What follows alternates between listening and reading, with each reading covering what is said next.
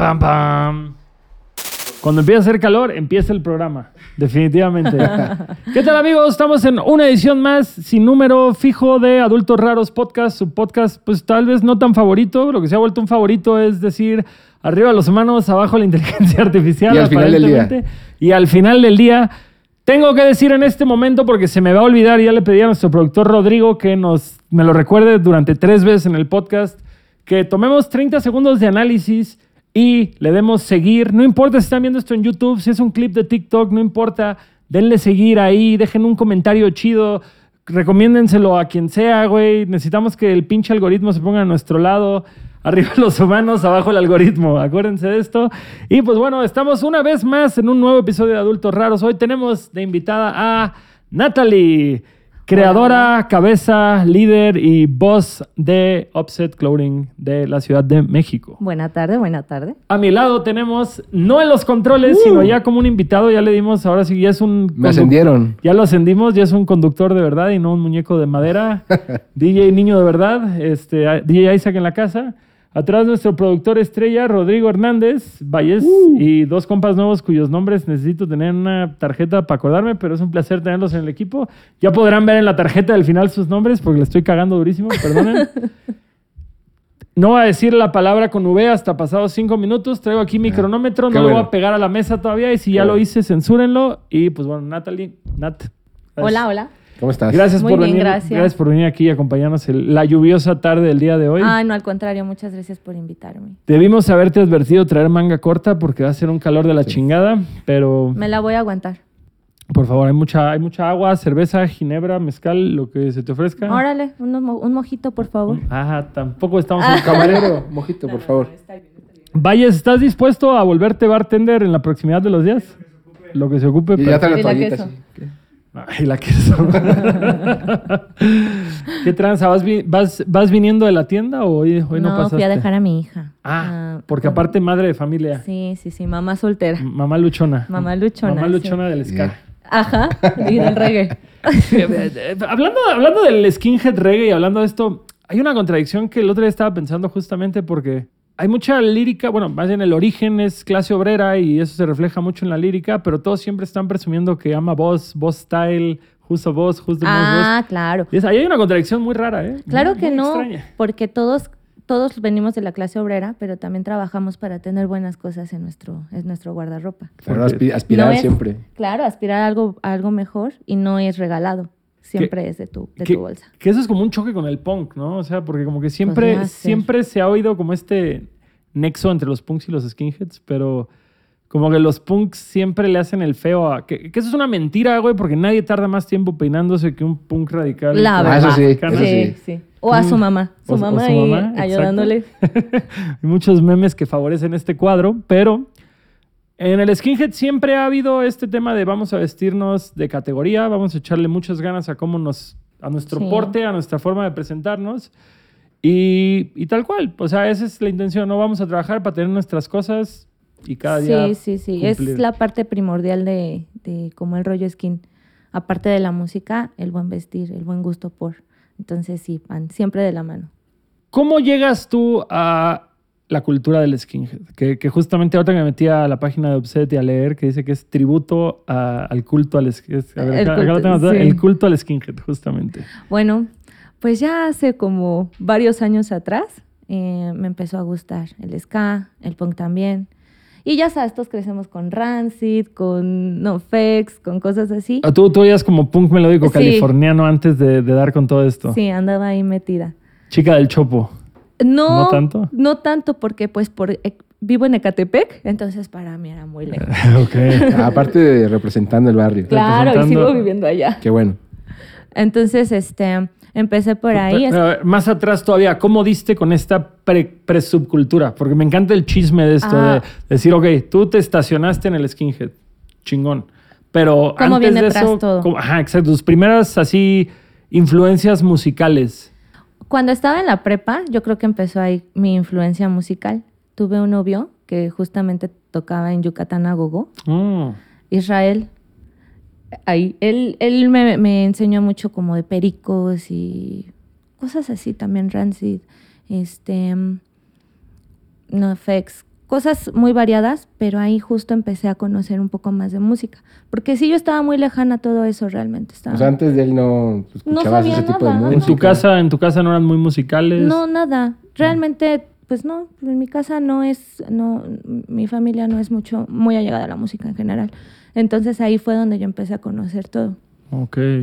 Y este, ya ahí, eh, no sé, empecé a conocer también otras cosas como horror pops. Ah, Horror Pops, hubo un boom fuerte de Sí. Horror Pops. Cuando explotó, todos traían flequillo rockabilly. Y luego veía así una diosa ella. Genial, ¿no? Se supone que hubo una demanda que ella le hizo a Barbie porque hicieron una Barbie rockabilly que tenía hasta el contrabajo estilizado ¿En idéntico al de ah, eh, Patricia, Patricia, Patricia Day creo que se llama la vocalista. Pero, pero sí fue como de a la madre, o sea, se volvió tan icónica dentro de pues, el movimiento en el que se desarrollaba que hasta Mattel metió la mano ahí. ¿Y quién ganó la Creo, creo que se arreglaron fuera de juicio, pero pues sí le ha de haber caído un billete chingón. chingón? La neta. Y imagínate que ahorita en la película de Barbie con, con Ryan Gosling y Robbie Margot salga una Barbie rockabilly, estaría chido, pero no, no he visto nada de eso. Bueno, de knowledge, colección está padre. Ah, totalmente, totalmente. Y bueno, total que ahí empezó todo. En algún momento conocí al primer skin que logré ver y para mí fue de, bueno, ¿qué está pasando aquí? Porque ya tenía, ya empezaba a, a escuchar. Había una página que se llamaba Los Tres Botones, Ok. ¿Qué, ¿Era mexicana o...? mexicana, donde justamente este, ponían flyers de eventos Era- pequeños. era como un blog, ¿no? Un blog. Lo llevaba Carlos René, según sé. Y este, y bueno, pues ahí empecé a conocer. Ya en la universidad conocí a una chica que este, se llama Berenice. Ella fue la primera chica root girl que, que conocí y ella me empezó a meter mucho en este rollo. Pero ya hablo de, pues, bastantitos años atrás. Bastantitos años. Sí. ahí, ahí justamente con esta entrada al ska, me imagino que no te fuiste directamente a oír, pues, es- ska jamaiquino antiguo, skinhead reggae o todo esto, sino sí le tirabas más como al ska de la Ciudad de México y ese Sí, rollo. sobre todo Jamaica 69 era como el boom para todos nosotros. El, el Sí, icónico, sí Rufi, icónico. Sí, un gran amigo, por cierto, Rufi. Sí, como, como que ellos no tenían otro estilo que aquí no se hacía. Fíjate ese que momento. para mí este Jamaica 69 es muy icónico con todo y que yo no fui el mayor seguidor de la banda porque yo tengo un hermano menor, David, que él cuando íbamos en prepa, que yo estaba súper metido en el punk californiano, él se clavó como en todo el, el ska y el reggae jamaiquino inglés. Y una vez conoció en un bar de San Luis Potosí al Rufi y terminaron Neta. chupando juntos y le regaló discos y todo esto. Sí es. Y, y- y es algo bien chido que justamente platicamos mi hermano y yo, que decir, eh, chido mis papás que nos dejaban irnos a perder por ahí, a quedarnos en casa de desconocidos. Y que ninguno de estos desconocidos abusó sexualmente de ninguno de los dos hermanos, porque nos quedamos en una cantidad de casas de güeyes 15, 20 años más grandes que nosotros, que lo único que nos unía es a este morro le gusta la misma música que yo Y llevo listo. oyendo y esto es suficiente razonamiento. Y tomar, tomar, oír viniles, platicar de fanzines y de películas y eso es suficiente razón para que un güey de 18 y uno de 35 puedan convivir sin acoso sexual. Bueno, y al revés, güey, lo que le contabas al Dani de Nogales, güey. ¿Qué? De que metías así a los treintones a tu casa. Ah, claro, güey, claro. Yo, ahora sí que mi mamá siempre fue como muy involucrada con sus hijos de no, pues, si les gusta esto, los apoyo mejor aquí en la casa, que estén en la calle y les pase algo. Y de pronto yo traía bandas de punk a tocar a Cancún y se quedan güeyes que de mi edad, cuando yo tenía 18, todos borrachos en la sala, No güey, sin playera. Y la santa de mi madre teniendo que soportar esas cosas. Te amo, mamá. Pero es parte de, y qué chingón, pues justamente que los jefes hayan apoyado esas cosas. Para mí eso sí fue un tanto difícil porque yo vengo de, igle- de, de ¿Familia papás cristiana? de iglesia cristiana. Mis papás son pastores. Entonces sí fue la oveja negra del rebaño. Sí. Totalmente diferente a todo lo que ellos pensaban que, o sea, como que formaron desde pequeña para mi vida. Pues no, yo, no, nada que ver. Güey, yo quiero hacer una línea de playas que digan reggae secular, güey. Reggae secular, porque definitivamente la música y la religión me gustan separadas. Y, y de preferencia la religión lejos. Pero, pero ¿cómo fue ese momento disruptivo en el que no, como que no decidiste seguir el camino? Me- ¿Qué me- digo, eh, asumiendo, asumiendo y pegando puntos, porque justamente dices que primero viste como punk melódico californiano y, y ska mexicano y demás. Pues me imagino que ahí ya había un, un cambio de estética en ti. Ay, ¿no? sí, no. Cuando rebeldía. Cuando me, me hice el feather cut, bueno, que no era feather cut, era más Chelsea, porque lo traía un poquito más corto de rapadín. acá, rapadín. Y, y- y pues ya sabes, quieres, este, quieres estar así a la línea, según tú. Y traía mis bototas y pues fue un cambio radical para mis papás, yo creo, y se quedaron así. de- o luego hermanos que iban a la, a la casa y yo bajaba y toda, este, pues eh, rara. En tu estética del momento. Ajá. Y aparte creo que es muy importante a esa edad, en la edad de la preparatoria, estás buscando tu identidad est- y, y la música y la estética, pues son tu forma de sentirte que eres parte de algo. Claro, pero cuando, cuando te están este, poniendo algo ya Ah, en casa, como de que no, una línea de esto no está bien versus esto deberías de ser, es, es lo contradictorio a veces, ¿no? Totalmente. Yo siempre les digo a mis papás, si no me hubieran prohibido los tatuajes, probablemente no estaría tan Tal tatuado. vez, tal vez sí, o sea, ¿no? Y, y, pues a inicio sí fue un poco problemático porque pues también era bien borracha. Borracha y orgullosa. Hoy. Ah, Este, claro. no sé, me iba mucho de fiesta, lo sigo haciendo y siempre vi la vida muy diferente a como debería de ser en una, una mujer religiosa, ¿no? O cristiana al 100. Entonces sí fue un poco... Pero ¿alguna vez te tiraron música o te tiraron ropa a la basura o algo así? ¿O, o no cruzaron esa línea? No cruzaron esa línea, pero sí fueron muy, muy groseros en algún momento. Ay, mamá, perdóname. pero sí, con una, con una amiga que, que llegó a la casa con Denise. Discúlpame, Denise, Eh. donde quiera que estés. Era amiga, de- era novia de uno de mis amigos. Y este, pues se quedó en la casa y ella escuchaba, pues no sé, le gustaba el stretch. Y está toda tatuada y perforada y era muy joven, pero ella no tomaba ni nada. Entonces, pues se, se quedó en mi casa y mi mamá nada más me grita, saca a esa señorita de aquí. Ay, no, yo con la cara que se me caía de vergüenza de yo, mamá, no me hagas esto, por favor. Y bueno, pues se tuvo que ir a Denise al otro día.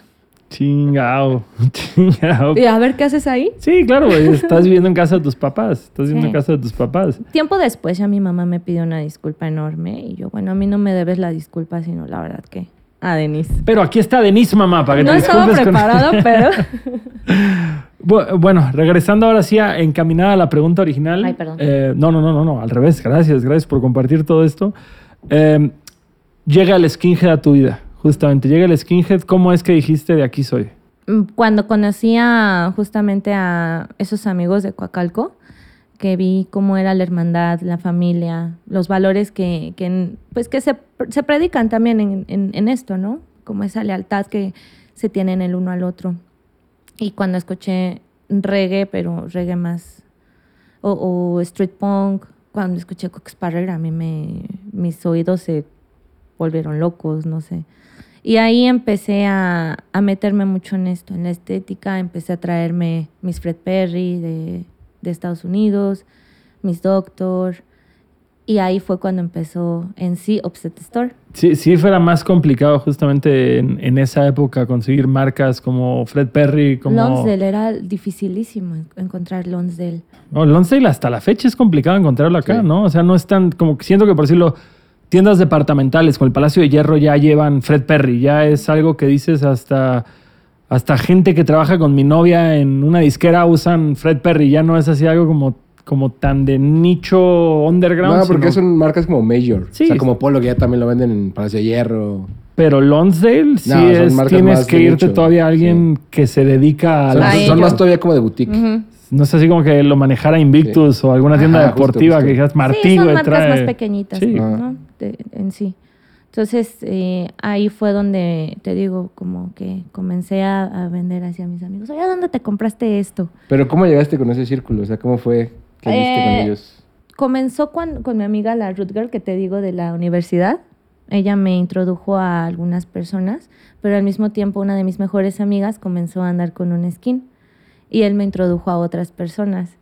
Y, y por decirlo, eh, yo siento que algo que tal vez no se da tanto ahorita, pero cuando nosotros éramos más chicos, sí, que siempre habían estos, como dicen en inglés, gatekeepers, ¿no? Que eran los que casi, casi como el güey que te contaba de que te piden cuestionario y que... Ay, sí, no, pero sí pasa. Pero, por decirlo, ¿tú sentiste que en un principio cuando quisiste empezar a introducirte esta subcultura, sí hubo una aceptación inmediata o si eran... No, no, no, sí, siempre ha sido muy difícil. No sé si lo sea hoy en día, creo que es un poquito más abierta, Pero antes sí, yo sentía mucho el, el problema ese de, de- del ego o de a ver qué sabes, de hacerte tu examen a ver de, oye, ¿quién es tu productor favorito?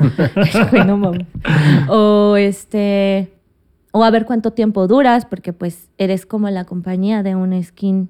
Siempre en todas, en todos estos rollos, generalmente las mujeres solo somos como la compañía, eh, la El com- accesorio. El accesorio. O la nueva que llega, pues a ver quién se la agarra primero. Cosas así, ¿sabes? Mm. Es, yo creo que no solo es en el rollo No, skin, es como todo, en general. todas las escenas. Sí, no, no es un machismo eh, característico Exclusivo. de una escena, es de No, todas. No, no, no, pero sí, eh, sí me pasó. Espero que no siga pasando, la verdad, porque sí está bien, ya bien vintage. eso. Pues, pues de hueva es, y yo creo que, pues yo creo que como hombre sí participé, al menos yo digo, yo sí participé en ser un de la verga de, ¿y a poco sí te gusta tal banda? Y, a y ahorita ya grande lo ves y dices, chale, güey, qué pinche vergüenza, a ver si Pero es que yo creo que traemos ese estigma de las mal llamadas tribus urbanas, ¿no? Como que está muy marcado y yo creo que eso ya está desapareciendo y ya debería desaparecer, güey. Y es, es algo que O sea, ya, ya hay una globalidad en todo, ya todo es...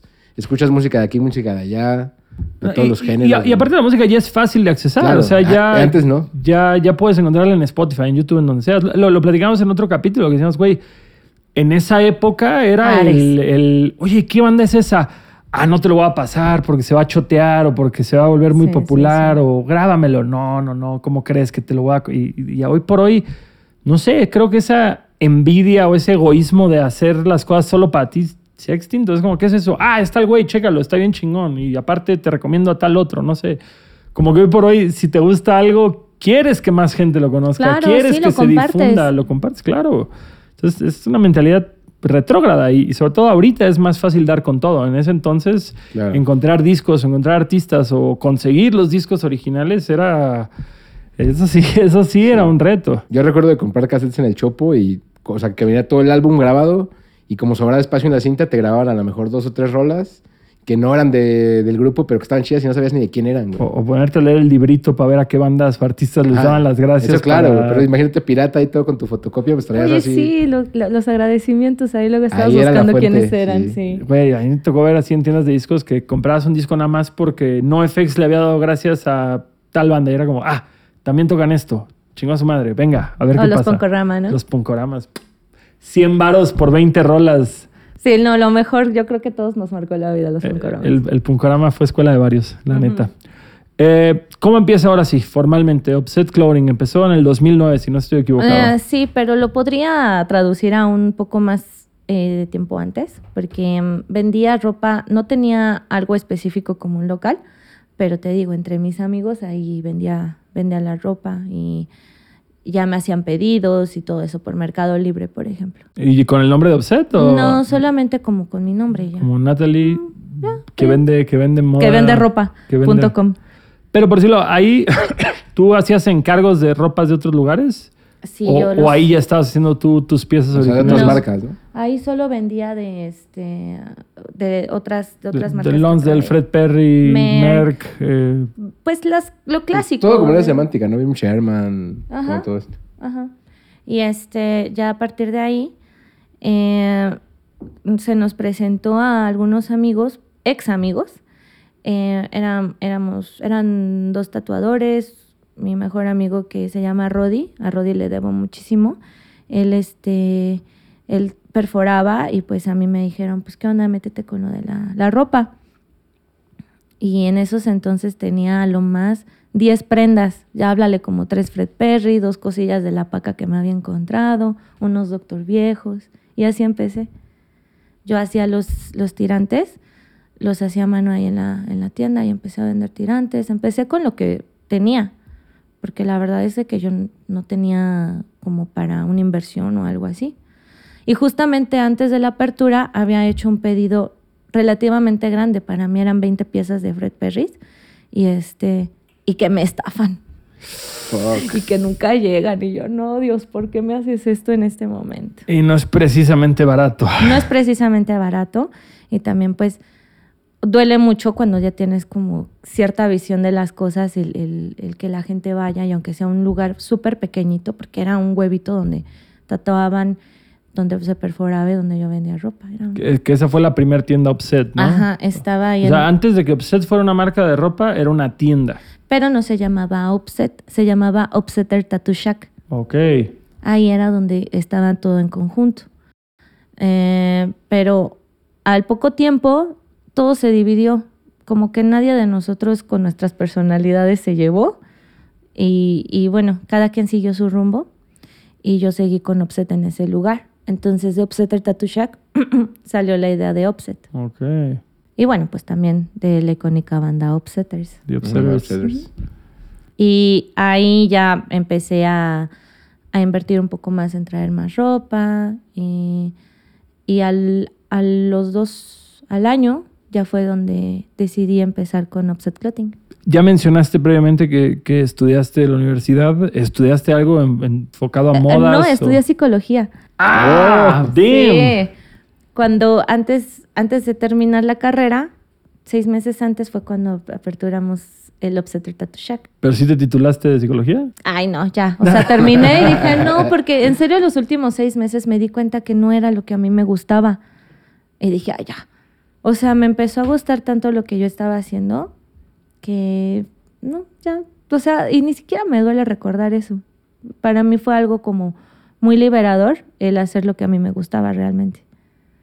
No digo que la psicología no me gustara o que no me, no me siga este, atrayendo, pero no era mi enfoque real. No, no era tu pasión. O sea, No. es, es difícil el tener que hacer algo cuando estás obsesionado con otra cosa y todo el día estás pensando en lo otro y, y tienes que cumplir horarios de escuela o de oficina o Claro. demás. Y además, cuando te está yendo bien, peor. ¿No? E- e- Es una, es una pregunta importante. O sea, desde que pusiste el local, como tú dices, con 10 piezas, ¿lograste capitalizarlo de manera que se volviera tu trabajo de tiempo completo? Mm, sí, no. Realmente nunca he trabajado en otra cosa. Ah, chido. Mira. Qué chido. Sí, me dediqué 100% a Offset. Y, y bueno, pues la verdad es que no, no me arrepiento de nada. No, pues digo, ya más de una década y aquí sigues. Aquí. Enhorabuena. Y claro está, ¿no? No siempre estás arriba, no siempre estás abajo, tienes que estarle buscando, pero es muy gratificante en la forma de apoyo que, que a veces recibes de gente que ni conoces a veces, ¿sabes? Claro.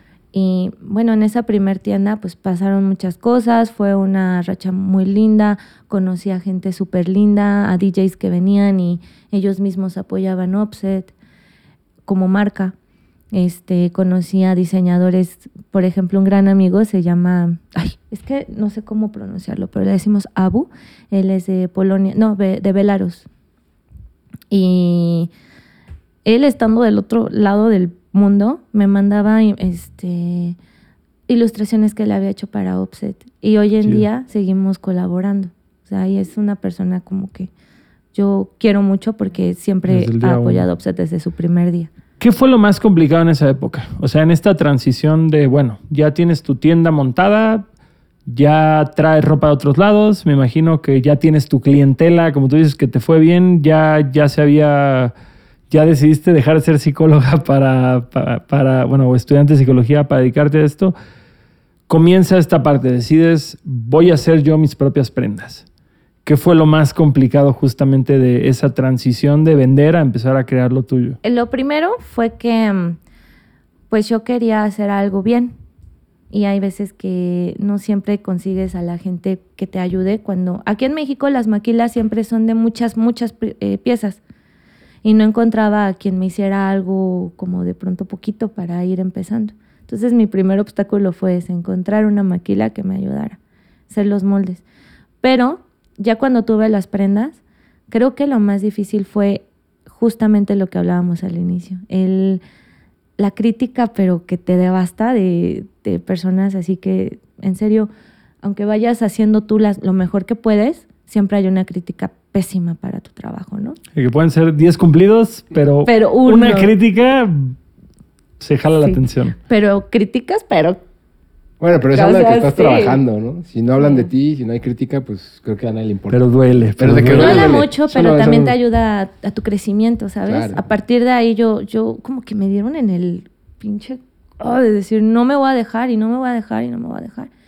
Y cada colección he tratado de siempre mejorar algo.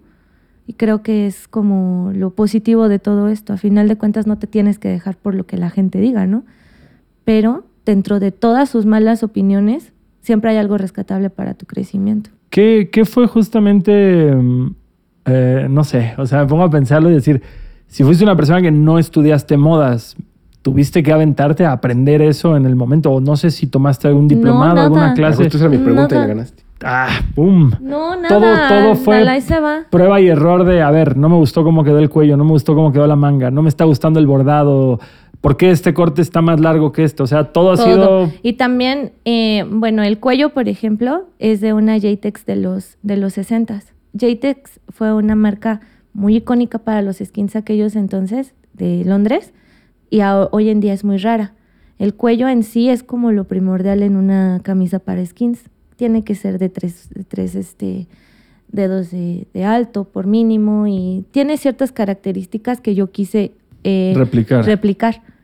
Ahí también, pues, creo que mi escuela fue vender ropa.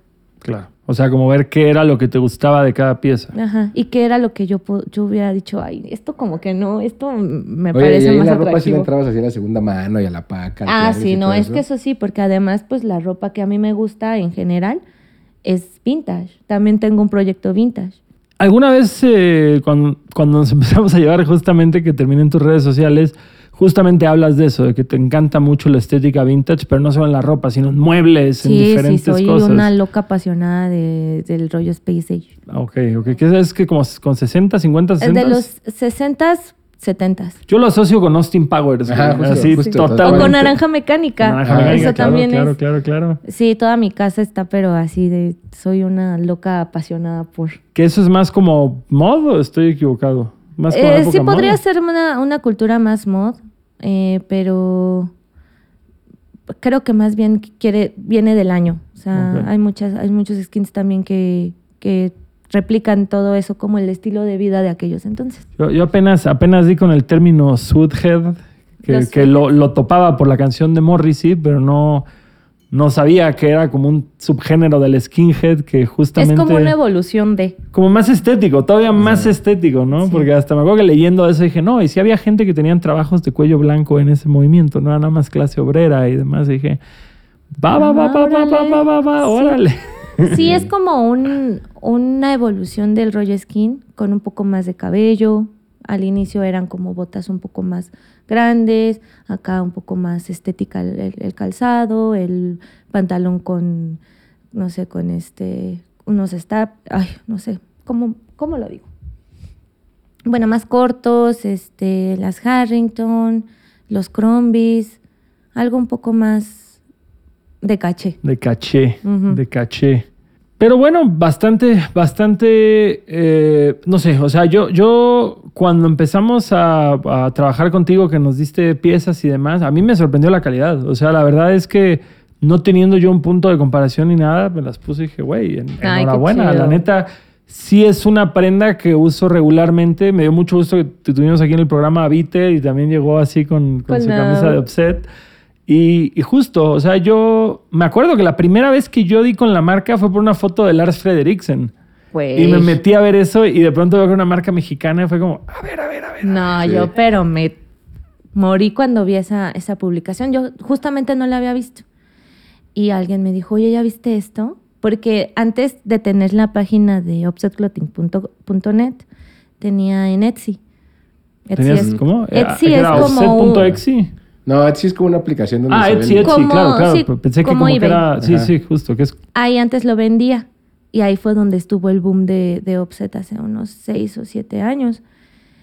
Y en uno de mis envíos yo vi ese nombre. Y dije, no creo. Un homónimo, ¿no? Sí, no, pues cualquier persona puede agarrar, ¿no? Y ponerle... Y dije, no, y la verdad es que se me fue. Y ya cierto tiempo después veo que sube una foto, pero él como en cualquier cosa, ¿no? Creo que estaba en un concierto Casual, o algo ¿no? así. Ay, qué casual. Yo creo que con una barra, como una barra salía Como- algo así. como algo, no me acuerdo, como una cubeta con hielos y... No, cerveza, no sé. Sí, que podría ser un camerino o algo por el estilo, no sé. pero ajá. Y cuando la vi me quedé de Sí. no. Güey, así, te lo juro, mi cabeza explotó. Porque dije, ¿cómo? O sea, ¿cómo él que hizo que yo estuviera aquí ¿sabes? Está ocupando algo de, de lo que yo hice O sea, inspirado pero real inclusive en te él. lo compró, no se lo regalaste. No, No, O sea, lo compró. No, no, no, no. Después yo le, yo obviamente le hice llegar algunas prendas más, que tampoco le pedí difusión ni nada. Fue como, toma, gracias, gracias por existir. Es Qué buena que- historia. Es que qué Y lo compró, ¿sabes? O sea, Claro, claro. Y, y dices, güey, ¿estás de acuerdo que si Lars de Rancid te escribe y me dice, oye, me gusta tu marca de ropa? toma. Toma, ¿qué quieres? Así, para tu esposa, para tus hijos. Pero la pinche decencia de que vaya y lo compre y no ande aprovechando eso, vale oro. Además, ¿no? O sea, ¿qué, qué Nosotros clase de no persona? somos así. Nosotros Hay que aprender. Ah, no es hay que tener categoría de cosas que nosotros no tenemos. Ah, no pluralices. No, pero la verdad es que sí fue una historia súper linda porque yo no estaba, no, ni idea. Qué padrísimo que pasó, ¿no? En, en la música es cuando alguien que tú admiras musicalmente, sin que lo conozcas, te tira buen rollo. Pues creo que esa es la Es forma justamente de decir alguien que tú creciste admirando y que hasta la fecha escucha su música sin conocerte, sin deberte nada, sin querer quedar bien, compre tu ropa y la use. ¿Qué más quieres? ¿Qué, Ya qué, está. qué- qué onda, no? Con esto. Y sí, para mí fue algo súper wow. Después de ahí me hice, eh, decidí escribirle a uno de los de, de Evil Conduct. Ah, bandota. Y este me dijo que le gustaba mucho lo que estábamos haciendo y le, él me había comprado a mí. ¿De, uno de dónde los son? ¿De. Países Bajos? ¿De Netherlands? De, Ah, creo que de Netherlands, no Ajá, recuerdo. justo. Bueno, ya hoy en día están separados, pero en aquel entonces todavía pudimos este Coño, igual conductor ahorita está tocando un chingo. ¿Otra vez? Sí, tienen, tienen al bajista una banda que se llama Goober Patrol, que también toca en Toy Dolls. Están tocando. Bueno, pues yo me quedé que estaban separados hacía un par de años atrás. Pues creo que se dessepararon. Se volvieron a juntar. Bueno, Pero qué perdón, chido. per- perdón, regresando a la historia de que ah, bueno, pues total que le escribí y este y quisieron colaborar con Offset y también tengo mi póster ahí con ellos usando sus Offset. Qué chido. Ah, no, entonces todas esas cosas fueron realmente para mí callar muchas bocas. Regresando a lo que decías hace un segundo, justo esos comentarios que arden, güey, que arden en el alma, que, que- que te dan coraje, que también el, la ira es un gran combustible. O sea, la ira, el ego dolido, el coraje es un gran combustible para decir, ah, les- que yo creo que la mejor venganza ni siquiera es restregárselos en la cara, la mejor venganza es que se te olvide y que tú sigas con tu vida, que estás demasiado ocupada con tus proyectos. Y justo, te acabas de decir, güey, Lars, Evil Conduct, recientemente dos minutos hiciste Sí, la que Bueno, por me pasó la semana cierto. pasada que puse aeropuerto y salen ahí con los Skylax. Y ahí dije, ah, mira, Que, Offset. o sea, y me quedé Y las usan un chingo. Sí, sí, ah, o sea, tuve la fortuna de, de también empezar a hacer lo de las polo porque empezó Offset con camisas y Harringtons y se me presentó esta otra parte de empezar a, a utilizar este polos y digo a, a hacer polo. Entonces, este, empecé hace como tres años recién. Órale, tiene poco que empezaste a hacer polos. Sí, tal vez un año antes de pandemia. Ya no ¿Y qué, sé. con qué empezaste a hacer este...? Offset La con, con las camisas. Las camisas. Es como de cuadros, así. Hasta después salió la, la idea de las polo. Y los primeros que nos echaron muchísimo la mano con ellos fue la primera colaboración que tuvimos, fue con Out of Control Army, con, con Deals. Empezamos ahí a hacer algo y de ahí, eh, no sé, un buen día me, me escriben los de dos minutos. Uno, eh, un chico que se llama, este, creo que es Monkey. El Monkey, que es el Inge de audio. Un saludo al Monkey, que es un tipazo. Sí, gracias a él se nos abrió mucho. Me dijo, oye Natalia, nos gusta mucho lo que estás haciendo. Este, pues, ¿qué onda? Vamos a... Así, che, nosotros no somos rancidos, nosotros sí queremos cosas gratis. Y así fue. y este, y ya le, nos, le- les, les gustó mucho y ya fue cuando ellos me dijeron, oye, ¿qué onda? Vamos a hacer una colaboración, pero la colaboración solo la, solo la podemos vender nosotros. Y yo, bueno, mira, tú haz lo que quieras. pero ya, está ahí. Ya, ya tengo el sello, ya tengo el sello. Sí, y ya en esta última vez que vinieron, creo que para lo del Vive Latino, sacamos otro tiraje en color. El primer tiraje fue negro con blanco, luego este con verde. Ahorita ya vamos a sacar la. Ya los anunciaron para fin de año, vuelven para el Festival Comuna en Puebla, entonces de una vez para que saquen otro color. ¿Qué color que te gustaría ver? Ciertos minutos para mí es negro y blanco. Es que sí, ¿no? así, para mí es el icónico Algo de los rojo también minutos. está chido. Un rojo, ¿no? Un vino, un vino con amarillo, Sí, no sé. O con negro. Con negro. Sí. También el vino que traía este mosca en el, en En el el video, también Pero se ahí ve tiene la, es con amarillo, ¿no? Sí, pero me Ah, ese- gustaría ese- más ese con color, güey, se champán. ve Ese es fino, es fino ese. Bueno, total que ya vamos a sacar la nueva colaboración. Ya sale este fin de semana. ¿Con quién? No es sorpresa. Con, con, con Ah, dos minutos ah, volvemos ok, a la hacer nueva de dos colaboración, minutos, pero ahora sí ya está en venta con Offset, no solo con ellos. Ah, ok, enhorabuena. Entonces, justo cuando vean Ah, esto, esto ya, ya va a estar vale. a la venta. Ya está a la venta. Y van a poder agarrarse sus politos con su logo del 2 en la mira para que no se queden fuera, porque seguro va a ser de edición limitada. Así Ah, que lo es, lo es. apúrenle a comprar. ¿Cuál es la diferencia entre un polo y un piqué? Disculpen la ignorancia. No, Es que eh, en realidad el, según yo, porque como insisto, no estudié modas, el, el piqué es el material, el tipo polo es el modelo. Ok. Pero que tal vez se conoce como chemis. ¿Chemis? Sí, al, como a este tipo de... Si alguien que ve esto estudió modas y estamos diciendo Call una me. sarta de pendejadas, por favor, humildemente queremos saber, corríjanos. Pero originalmente se le atribuye a Lacoste. La Lacoste, Lacoste El- fue el, pi- el cuello. El cuello con la manga corta. A ver, señor productor, ¿qué pasa? Ah. Si alguien está viendo esto y no estudió modas y nos quiere callar el hocico y se va a meter a Google, también puede usar este tiempo. Mientras, mientras los güeyes que te quieren callar la boca están haciendo esto, tú que eres una persona humilde, aprovecha a darle seguir, no importa en qué red social estés. Déjanos un comentario chido. Di, hey Natalie, ¿cómo estás? Yo no sé qué tampoco con la diferencia. Y, y seguimos siendo amigos y continuamos con el programa. Qué Y aquí, me prometieron que no me iban a hacer examen. ¿Qué está Ex- pasando? no, aquí? no, no, no, no, no, no, no es examen, es conversación. es, es como decir, ¿tú sabes quién es este güey? No, no tengo idea. No, y al final del día, No, eh, no, ni. aquí, aquí. NPI. Al revés, yo, yo soy de esa gente que me encanta que me corrigen cuando la cago, porque la cago todo el tiempo. Y aparte a mí se me confunden las palabras todo el tiempo, así que siéntanse libre de corregirme a mí en los comentarios. Por favor y gracias. ¿Hay alguna otra persona que hayas crecido admirando que, que te aparezca la sorpresa que está rockeando tu marca? Pues dos, dos minutos fueron unos de, de los grandes. Sobre todo porque yo tengo una historia con ellos en mi, en mi juventud. Una de mis mejores amigas, Julie, eh, ella este, era súper fan de ellos. Entonces un día fallece mi amiga y pues todos les estábamos cantando el mejor recuerdo. ¿no? Y, Ah. y justamente este, cuando salió esta colaboración, yo me acordé muchísimo de Julie. Y, y fue así como Ah, que... ay, honrar su memoria. Sí, esta Sí. es por Julie. Sí. Esta es por Julie, güey. A mí me pasa mucho esa, el mejor recuerdo automáticamente lo asocio con gente que ya no está, güey. Y, eso, y es una canción que creo que todos oímos de morros y no teníamos a quién dedicársela y dices, cámara, güey, llevo 20 años oyendo esta rola, llevo 25 años oyendo esta rola y finalmente ya le puse nombre a la letra, güey, o cara a la letra. Y Sí. está, está fuerte Y eso. además que sí te marca. o sea, Claro. ¿sabes?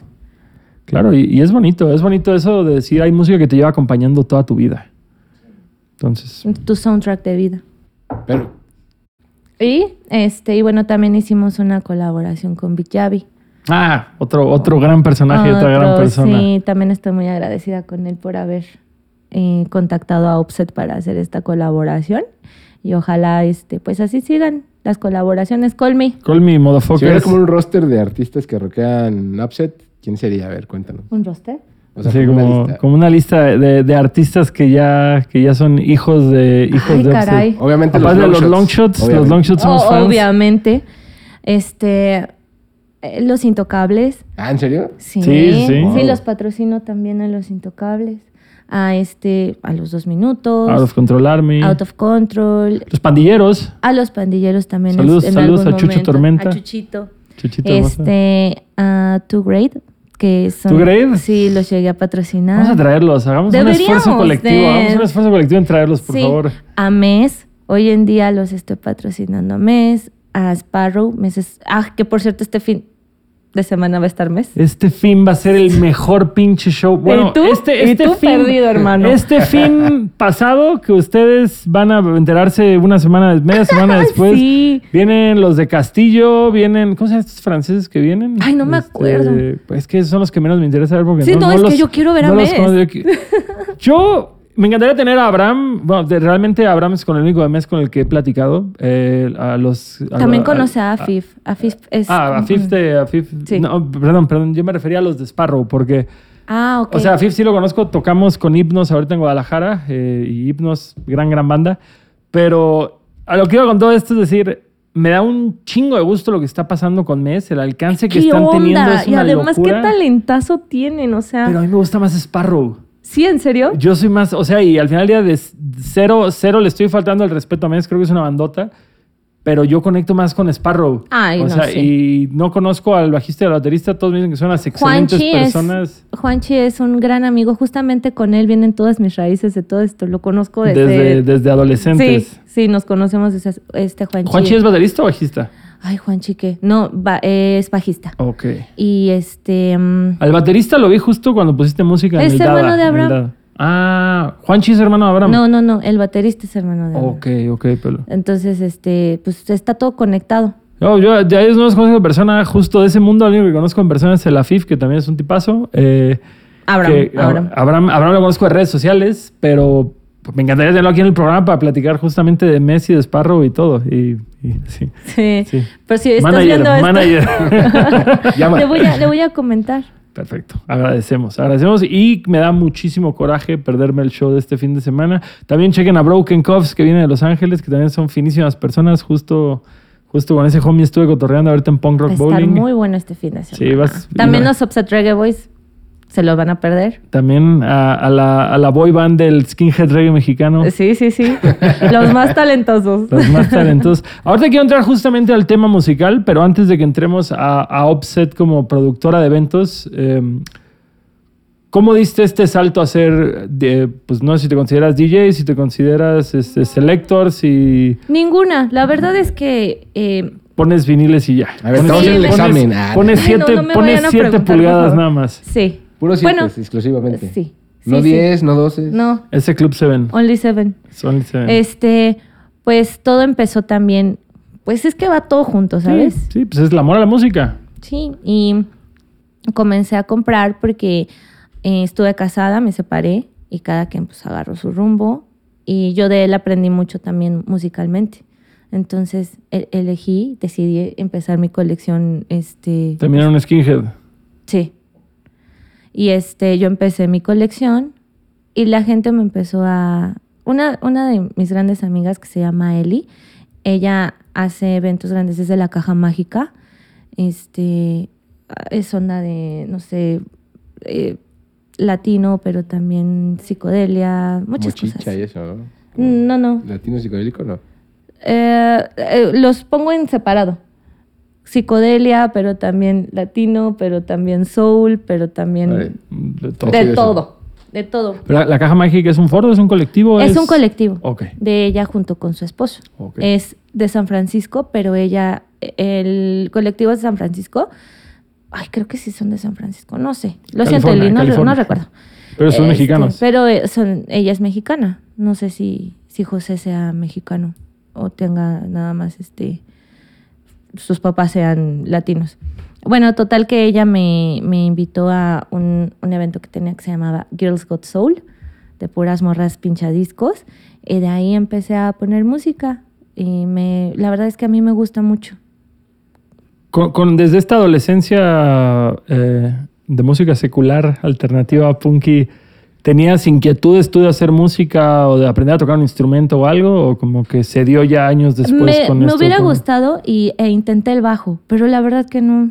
Creo que no tengo el talento para, ¿sabes? Me gusta más escucharlo, me voy para otro lado cuando lo estoy escuchando. Aparte de, de, de skinhead reggae, de rocksteady, de ska, de oi, de punk, ¿hay algo más de música que te guste mucho? Así como algo que no tenga nada que ver con todo este cotorreo. Pues el souldies, que sí, al final tiene que ver. sí, sí, el soul y el rock and roll pues es el papá de Todo. esto. Pero también soy muy universal, ¿eh? No, no me cierro a nada. O no sea, sé. sí escuchas pop así cuando es tu quehacer y así.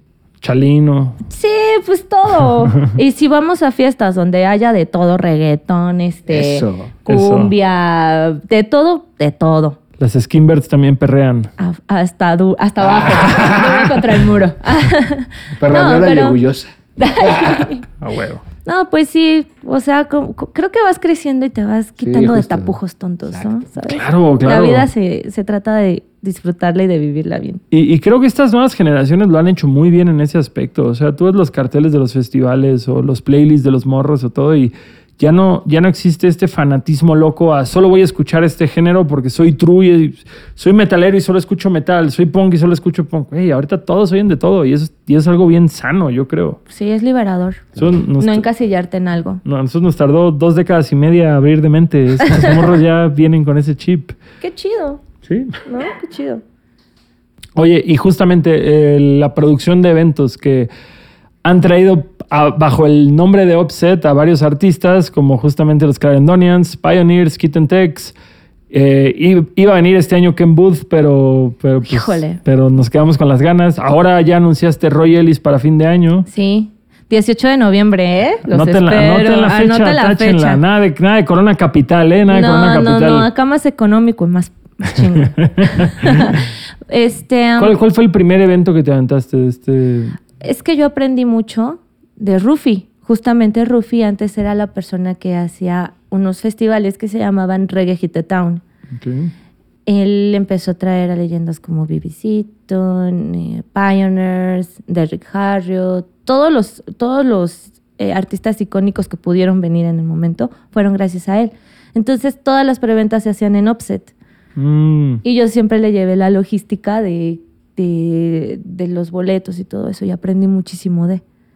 Entonces, el primer evento que yo hice fue cuando cumplimos 10 años como, como tienda, como marca. Traje a Tommy Far East de Japón. Él es el- uno de los máximos eh, coleccionistas a nivel mundial de reggae. O el DJL. Ajá, él es Ah. DJ. Y empecé con eso. En el segundo, en el onceavo aniversario, fue con Cooks, con Cooks. No, tráelos, porfa, tráelos para el. ¿Qué imagínate, no, mi aniversario es este sueño. año? ¿Qué aniversario es este año? Imagínate un cartelazo con Cooks. Por favor, güey. O sea, sería muy inseguro este show, pero valdría la pena No, cualquier total. madrazo que recibas. Sí, sí, el hospital valdría la pena. Lo valdría, la puñalada valdría la pena. Bueno, fue con Travelers All Stars, con Sparrow y con... Es, es que también, también esa ha sido la gran ventaja de, de estos artistas de reggae y ska que traes, que muchas veces ya es el cantante. O sea, y es obviamente el montar una banda. eh, Una backing band. Un backing band y traer nada más al vocalista es. Sí, porque realmente la- estas, estas personas no vienen con, con banda. O sea, son cantantes y listo. Sí, sí, sí, justo. Si fueron On the Scatalites, que ahí sí viene como tal como grupo, es muy diferente. Oh, esa es una gran Sa- historia. sabía que ibas a contar esa historia. Ah, pero- Sabía que le brillaron los ojos, ¿viste? Sí, sabía que iba a contar esa historia. Yo que soy de Cancún, obviamente siempre tuvimos una escena musical muy pequeña y muy escueta.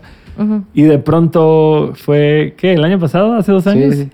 Que, cuando hiciste la colaboración con Dos Minutos, me parece que fue esa- Ah, ese sí. mismo viaje, tocaron en Cancún en el mismo show, en el venue donde siempre tocamos Scatalites y Dos Minutos. Y santo Dios el drama Y- y que los se hizo. Y los Telecasters, que es una banda de Venezuela. Pero pues haz de cuenta que iban a cerrar los Scatalites. Iba primero Dos Minutos y a la menor el manager de, de Scatalites. No, no, no, no, no, primero eran Scatalites no conseguían una conga o no sé qué chingados querían. Se tardaron un chingo y fue como, bueno, el show tiene que terminar a la una de la mañana porque a esa hora cae reglamentos y si sigue abierto el bar nos clausuran. Así que así una de- de la mañana se acaba el show. No hay... Qué aburrido. Pues, pues es no es la zona hotelera, es el centro. Este, y los Scatalites, como buenos músicos de reggae, se pusieron a llamear y les valió madres el tiempo de las otras bandas. Y su solución fue: pues que ya no toquen los, los, este, los Telecasters. Empezó dos minutos, que yo creo que era la banda que más gente quería ver. Tocaron como cinco rolas y en un acto de clase, porque no hay otra forma de definirlo, categoría clase, dijeron, vamos a parar nuestro set para que los Telecasters toquen tres canciones Ah, y terminando pero ellos vamos a terminar nuestro set nosotros. Subieron los Telecasters con las guitarras, tocaron, estos güeyes seguramente fueron a echarse una cheve, regresaron, terminaron sus tres canciones los Telecasters, devolvieron guitarras y a terminar el set como unos jefes. Shout out a los Telecasters que son mis panas. Shout out a los Oye, Telecasters y no, qué bueno. todo el respeto del mundo a los dos minutos. Y pues, la verdad es que yo no voy a hablar mal de los Scatalites, pero pues la verdad Pero, estuvo, pues, un poquito- estuvo feo. Estuvo feo, es todo lo que voy a decir. Sí, Y al muy siguiente- poco empático. Y al siguiente día el karma les cobró de que no contestó el güey de la van y yo tuve que llevar a los Scatalites en mi camioneta al aeropuerto. Eso estuvo chistoso. Pero, Pero el karma fue para ti. pues no sé, yo creo que para ellos, porque tuvieron que ir en mi camioneta que nunca huele bien. Así que Lo tomen eso, señores, ellos. tomen eso. en tu cara. en sus caras. Fueron en la camioneta más apestosa de Cancún. Pero benditos Scatalites hermosos. ¿Quién sería tu sueño de grupo? Aparte de aparentemente Cox Parrer. Oh, O sea, sí. ¿A, quién- a qué artista te falta traer para decir ya cumplí? Ay, güey. Este, mm, no sé. Digo, hay muchos que ya la vida nos los quitó. este, Pero si los pudiera revivir. A Tuts. A Toots, Toots. a Gaylats. O sea, yo creo que Toots and the Maytals ha sido como lo peor que nos pudo haber pasado el no poder verlos. Güey, a, a mí Specials. O sea, perderme Specials. Pero se ¿cómo? Pero ¿cómo fue posible que no los viste? Por pendejo. por, por, por escenoso. Es la respuesta que te va a dar por escenoso. Cuando yo llegué a vivir al DF, eh, de pronto escribía notas No para una revista ser. que se llamaba Time Out. Y de pronto me dice el editor de Time Out, ¿tú usas los specials? Y yo, claro que me gustan los specials. Tú los vas a entrevistar ahora que vienen. Ya tenemos cerrada la entrevista cuando tocaron en el Plaza Condesa. Ni compré mi boleto porque yo ya iba a entrevistar a Terry Hall, güey. Psh. Y en eso, el día del evento, yo, oye, ¿a qué hora llegamos? No, no, no acreditaron a ningún medio. Y yo, ¿qué? Llego al evento con un amigo mío. Ah, saludos poca. a Memo Cobos. Y había un revendedor, güey, dos mil varos el boleto. Y dije, por los specials lo pago a la chingada. Y pues mi compa estaba ahí de Tamaulipas, todo así, pueblerino, mi compadre. Y pues no tuve el corazón para decirle, pues cámara, te veo aquí afuera. Y la verdad es que Longshot no era el, el trabajo que es ahorita. La verdad es que vivíamos muy limitados en ese entonces. Entonces, para mí, dos mil varos por los specials lo hubiera pagado. Pero pues Pero mi compa no tenía no. varo. Pero cuatro no. Mi compa no iba a pagar ese dinero por ellos y yo no tenía para pagarlo a los dos, así que... Le hubieras dicho, bueno, ¿qué te parece si te invito al cine? Mira, güey, aquí hay para seis cheves, para 12 cheves. Cuando te las Vete acabes, yo voy a estar pedo. aquí afuera contigo. Pero del Oxxo en la banqueta. No, exacto. Y la verdad es que yo juraba, güey, que tenía la vida entera para ver a los specials. Y, Y pasó lo Oye, que güey, pasó. ¿por qué no sabías historia? Alta historia. ¿Por Es- qué no, no, no, porque la voy a hacer una canción para la orquesta de Amigos y Conocidos el día que me perdí de ver a Terry Hall. Y lo peor de todo es que luego me encontré a una amiga en la calle y aparentemente su hermana pues traía ahí cotorreo con alguien de los No specials. digas. No. Entonces me dijo, me hubieras dicho, yo te metí al backstage. Y yo así de... Cállate, por favor. Y luego, ¿cómo me choca que digan eso? Me hubieras dicho, y- o sea. No, y ahí te va la parte 2 de la historia. Al siguiente día tocaron en el Vive Latino. Ajá. Y yo iba con los Tungas. ¿Y a qué horas pusieron los Tungas? A la misma pinche hora de los specials. Karma. Karma. Algo. ¿Por qué? No sé. Por no pagarle Pues mira, su mira, boleto mira, al en el Cobos. 2014 y 2015. Por no invitarle las chelas al amigo. En el 2014 y 2015 probablemente tenía muchas razones kármicas para que me jodieran de esa forma. Así que me la como. Va. De modo. Pero sí, yo creo que es No, el músico que más me ha dolido. Y ha sido uno de los conciertos, yo creo que jamás voy a olvidar. Oye, yo pensé que el estaba- audio yo- estuvo. Yo pensé que estaba temblando. Yo siempre lo he dicho, el Plaza era el mejor foro que No, teníamos no, en no, México. No, no, es que estaba genial. Toda la gente llorando. Re- Así Como yo ahorita. cara, así. como yo ahorita. Fue lo mejor que me ha pasado en la vida. Era los specials y luego mi hija y luego mi... así, así. Ay, Qué horror. Ay, Pero bueno. Pero bueno, pero bueno. Eh, esta entrevista, pues ya estamos llegando a nuestra hora pico. Eh, muchas, muchas gracias por venir, Natalie. Ay, gracias a ¿Algo, algo que te falte lograr con, con Offset, algo que todavía no hayas completado en tu misión laboral. No, me falta muchísimo todavía. Yo creo que voy a la mitad del camino, pero sí me gustaría para más adelante poder patrocinar o, o ser más vista por otras bandas. Y este, y no solo quedarme en el rollo skin. Claro está, yo le debo todo a, a- a este culto, que así le llamo, pero sabes, la música es tan extensa y que a mí me gustaría abarcar también parte de otras, de otras cosas. Si, si voltearas a ver justamente a, a la Natalie 2007, que iba empezando en este rollo 2005, ¿qué, cómo, cómo, ¿cómo se sentiría ella ver todo lo que has logrado? ahorita? ¿Cómo sí. te sientes tú justamente de ver todo lo que has logrado en esta década y media, güey? O un poco más, creo. Mis matemáticas son pésimas. La verdad que hay veces que es difícil reconocer los propios logros y tengo la fortuna de tener grandes amigos, grandes amigas que siempre me hacen ver eso. Así como tú en, en esta, en esta invitación, ¿no? U otras personas que quieren colaborar o mis amigas de todos los días que siempre me, me incitan a, a saber que voy en el camino correcto y que esto puede crecer más. Enhorabuena. Y sí, me gustaría colocar a Offset como la marca de, como del under de México. Perfecto. Enhorabuena. Y así, y ojalá que así. Y para todos esos haters chinguen a... Y todos en su cara. No, no, no, una, una pregunta chida. Más bien para, para las nuevas Natalies y los nuevos Natalios del mundo que están ahí, que quieren empezar una marca de ropa, ¿qué consejo le dirías tú a los morros? No necesariamente de cotorreo skinhead, de cotorreo punk, ¿En sino general? en general. Alguien que quiere empezar una marca de ropa. ¿Qué, ¿Qué consejo primerizo tienes tú para darles? Que lo hagan con amor. Lo que sea que vayan a hacer, pero que salga de sus entrañas y que estén satisfechos con lo que están haciendo. Si, si hay alguien con una duda, puede tener la libertad de hacerte preguntas primerizas a tus redes sociales. Sí, por favor, por favor. No haces examen ni nada. No No, no, no hace hago examen. examen. Nada más, pues sí, no, un- una colaboración.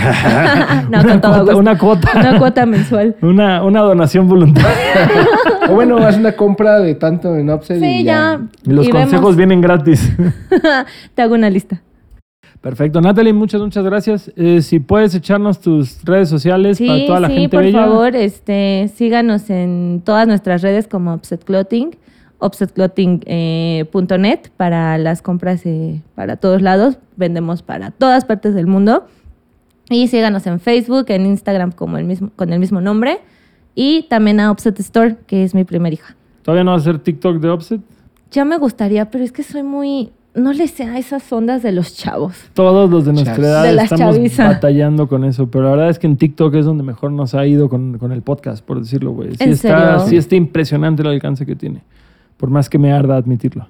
Voy a comenzar, pero sí soy un poco tímida al respecto, ¿no? Pero fíjate, fíjate que yo, por decirlo, para, para cosas de outfits, de moda y eso, sí veo que hay como una ventana de contenidos muy, muy alta.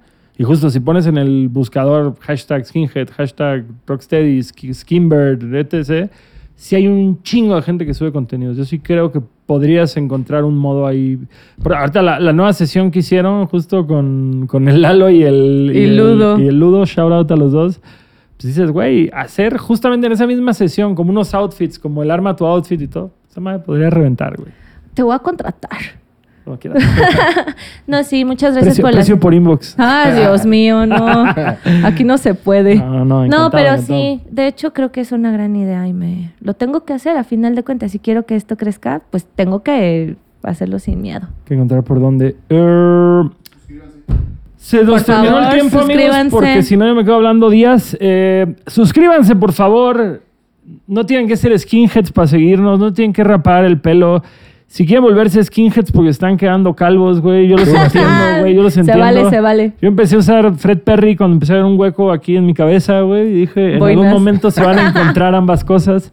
Síganos, Adultos Raros, en todas las redes sociales. Compartan si les gusta, comenten y por favor sigan a nuestra amiga y a su y marca de ropa. Yo fui Longshot, Gastón, DJ Isaac. DJ Isaac, Natalia. Natalia y toda nuestra gente bonita allá atrás y ustedes que también son unos adultos raros. Chao.